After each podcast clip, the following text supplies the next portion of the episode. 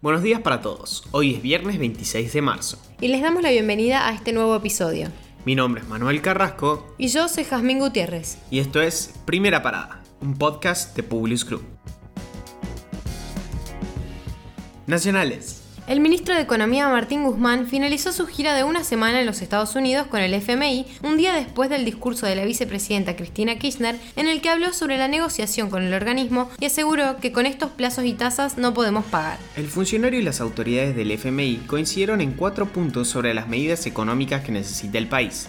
Sostenibilidad de la economía y proteger la recuperación post-pandemia, bajar la inflación, aumentar las exportaciones para tener más reservas y desarrollar el mercado de capitales local. La ANMAT avaló el uso de la vacuna Sinopharm en mayores de 60 años.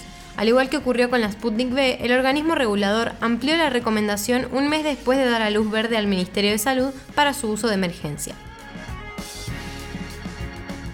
La administración Biden se pronunció respecto a la inesperada salida de Argentina del Grupo de Lima. El Departamento de Estado ratificó su apoyo al organismo multilateral que tiene como principal objetivo propiciar una salida pacífica a la crisis en Venezuela y condenar la ruptura en el orden democrático. Estados Unidos cree que debe haber una solución negociada a la crisis precipitada por Maduro. Debe haber elecciones presidenciales y parlamentarias libres y justas en Venezuela, señaló dicho ministerio. La tasa de desempleo aumentó a 11% a fines de 2020 por el impacto de la pandemia, según informó este jueves el INDEC. Implica un aumento de más de un punto porcentual en relación al cuarto trimestre de 2019, cuando había sido del 8,9%.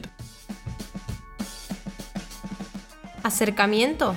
La vicepresidenta Cristina Fernández de Kirchner sostuvo este jueves que resulta reconfortante que el jefe de gobierno porteño, Horacio Rodríguez Larreta, comparta sensibilidades, vivencias y miradas similares sobre la tragedia de la dictadura cívico-militar.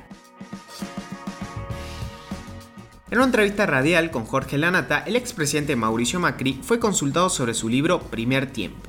La frase más destacada fue la afirmación sobre Juan Domingo Perón. El kirchnerismo no atiende a los trabajadores. Los defensores de la cultura del trabajo somos los de Juntos por el Cambio. Si Perón viviera, estaría en nuestro espacio, afirmó. Internacionales.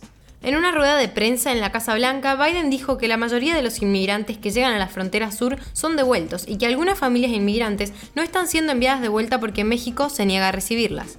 Estamos negociando con el presidente de México. Creo que vamos a ver un cambio. Todos los inmigrantes documentados deberían poder ser devueltos, afirmó Biden.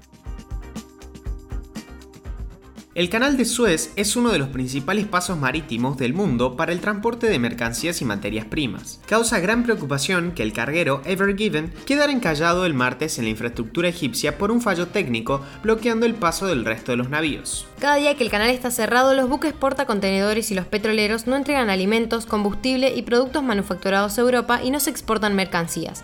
Las consecuencias podrían ser muy graves.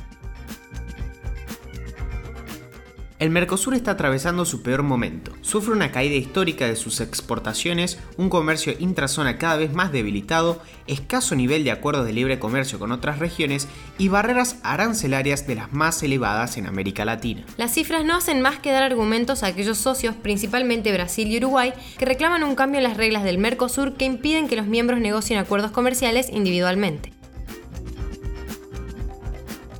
Chile dicta cuarentena total y confina al 70% de su población. El gobierno de Sebastián Piñera endurecerá las medidas tras registrar 64 casos de la variante británica de coronavirus y 45 de la brasileña. Casi 15 millones de personas volverán al encierro. El opositor ruso encarcelado Alexei Navalny denunció ante los servicios de seguridad que sus carceleros lo están privando de sueño en las noches, según el texto de la carta publicada en su sitio internet ayer. Los guardianes me impiden dormir, se trata de hecho de tortura mediante privación de sueño, escribe el disidente que asegura en su misiva que lo despiertan ocho veces cada noche.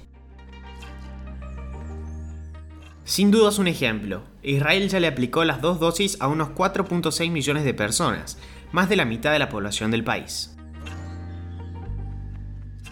Autoridades de Corea del Sur, Japón y los Estados Unidos informaron que Corea del Norte lanzó al menos dos misiles balísticos sobre el mar de Japón. Este sería el primer ensayo de armas de este tipo desde que Joe Biden llegó a la Casa Blanca como presidente. Ahora sí, los despedimos por hoy.